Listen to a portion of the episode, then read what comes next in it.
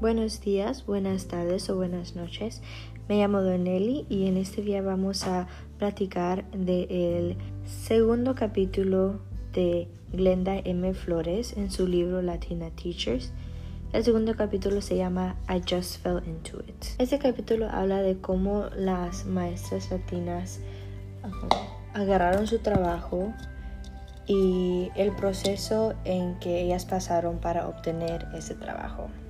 Flores hace un énfasis en el hecho que las maestras latinas transformaron la definición de enseñar.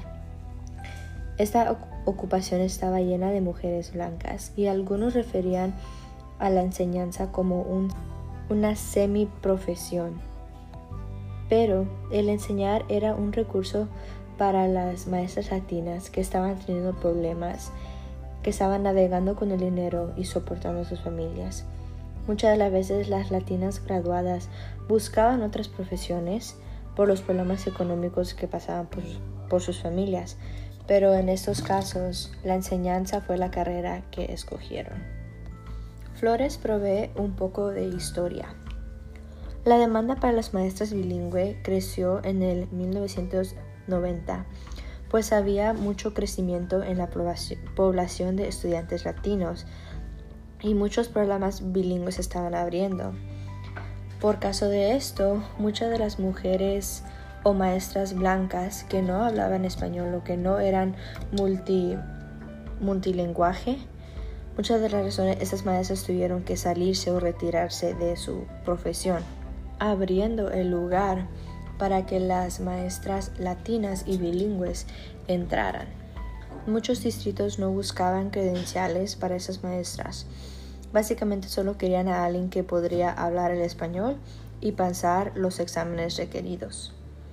Muchas de las veces las latinas comparaban el reclutamiento de hombres igual a ese de esas maestras bilingües. Unos distritos escolares hasta pagaban por la educación de esas maestras para que regresaran a la escuela y agarraran sus credenciales, mientras trabajaban también en el salón bilingüe. Al leer sobre esto me orgulleció mucho porque me di cuenta que estos institutos escolares se preocupaban mucho por la educación de esos estudiantes bilingües. Veían que la población crecía y sabían que muchas de las maestras que no hablaban otros lenguajes no podrían ayudarlos. Admiro que esos distritos escolares pusieron de sus propios recursos y su propio dinero para también ayudar a esas maestras. Muchas de las maestras no tenían las credenciales requeridas para empezar a enseñar y estos distritos, escolares no dejaron que eso parara a las latinas. Hemos visto que muchas de las veces los distritos escolares ignoran o tiran al lado a estas clases bilingües porque piensan que no son tan importantes, que no les atraen tanto, tanto ingreso como las familias más exitosas, las familias que tenían más dinero.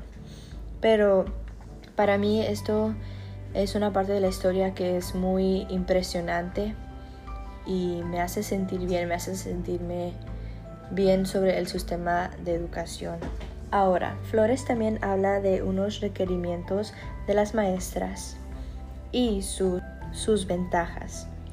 Usualmente una carrera de educación requiere cuatro años de carrera y un año para recibir y probar para todos sus credenciales.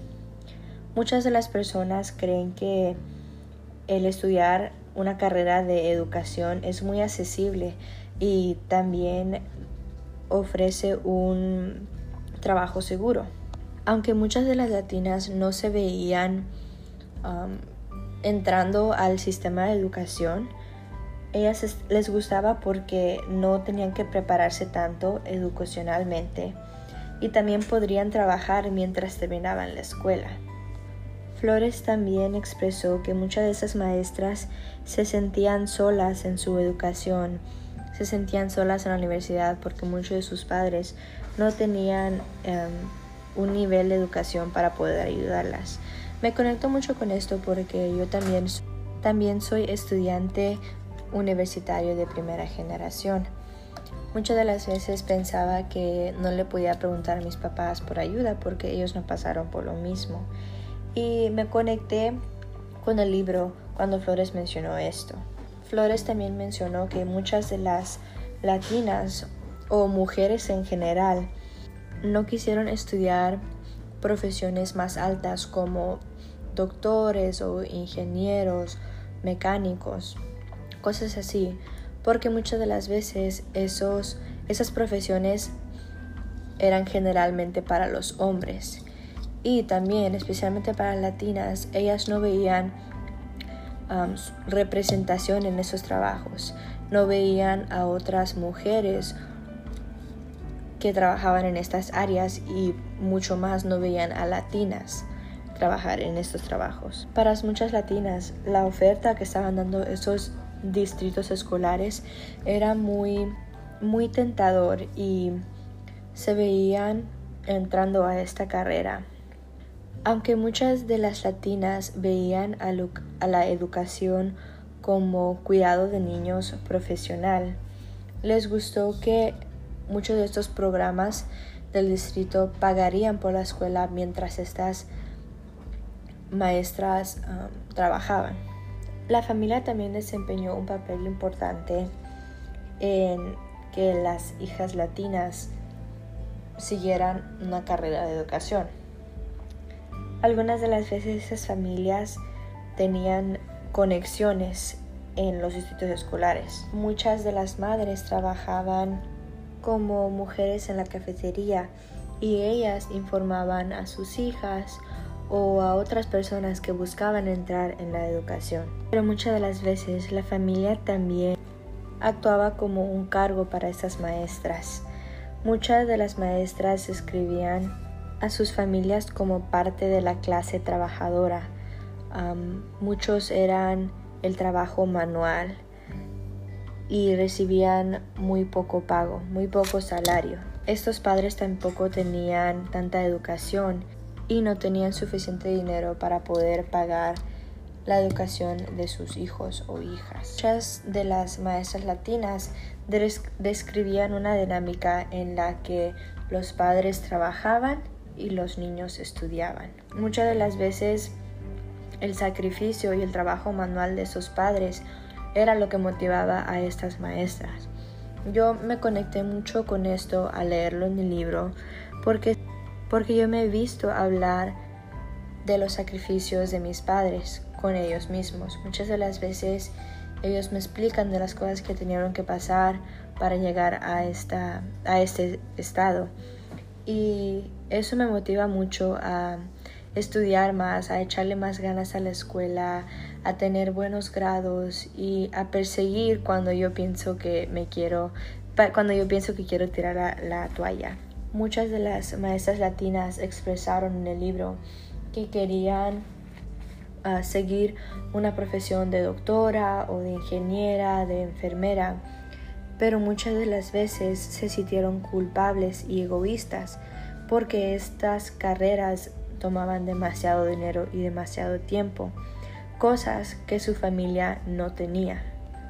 Al tomar esta posición de maestras, las latinas tenían un trabajo seguro, un pago seguro y no tenían que estar en la escuela por mucho tiempo preparándose, sino podrían trabajar y simultáneamente estar estudiando. Una de las razones por la que estas maestras también quisieron entrar en la educación es porque es mucho menos dinero que otras profesiones. El miedo de caerse y acumular, acumular la deuda estudiantil es una de las razones por las que las latinas escogieron también ser maestras. Aunque muchas de las latinas y las maestras en el libro de Flores expresaron que la educación no era su primera opción, muchas están orgullosas que lo escogieron, pues los demás podrán describirlas como guardianes culturales. Pues al ver que muchas de las familias latinas, de los estudiantes latinos, ocupaban mucha ayuda en cómo comunicarse con el distrito escolar.